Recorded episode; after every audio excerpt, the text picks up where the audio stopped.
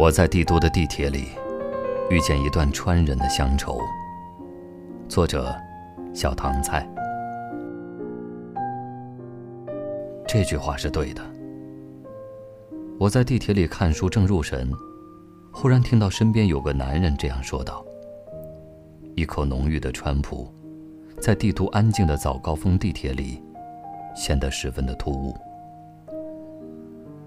抬起头，他正看着我。我这才意识到，刚才那句话是对我说的。他看我一脸迷茫的眼神，指着我的书解释说：“我说这句话，说的是对的。”我正在看一本二毛的美食书，《妈妈的柴火灶》。他指的那句话就是：“最好的花椒，当属四川和陕西产的。”同一个段落，二毛还提到了他所偏爱的，是四川的茂问花椒，又麻又香。主动和我攀谈的是一个十分腼腆的年轻小伙子，衣着朴素而整洁，不到三十岁的样子。大手极为粗糙，表情和脸庞，略带与年龄不相符的沧桑。身边坐着他的妻子，一个很利落清秀的姑娘。他的怀里白胖的两三岁男孩睡得正香。棉袄裹得严实，孩子睡暖和了，苹果脸上泛着可爱的红晕。谈到关于食材的话题，我来了兴趣。你知道茂问花椒？他憨厚的笑了，当然知道。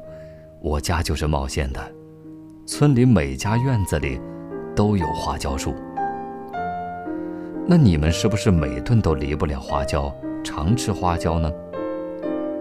他摇头，不不常吃，谁舍得吃啊？太贵了。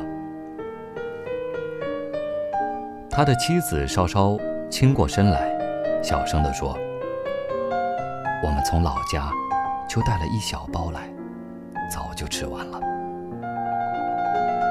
夫妻二人从家乡出来打工，整整一年没有回过家了。这次是小迁徙，从北京市内的工地搬到位于河北燕郊的一个新工地。我问他们什么时候回老家，夫妻俩很开心，快了快了，再有十几天，就赶回去过年了，一年了。太想家了。不久，他们带着孩子下车，礼貌地和我道别。小伙子肩上背着足有他半人高的一个背包，一手拎着装得满当当的编织袋，一手护着妻儿。就这样，年轻的一家消失在拥挤的人潮中。如果不是有太多的乡愁想要疏解，如此腼腆的人，绝无跟人主动攀谈的可能。我理解小伙子的心境，在迁徙的路途中，就这么突然的看到了属于家乡的事物，以这样一种特别的方式，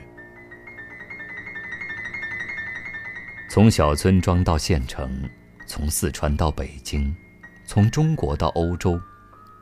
我们这代人无不经历着大大小小的迁徙，更习惯了用家乡的食物傍身，已在寒夜里以此慰藉无处不在的乡愁。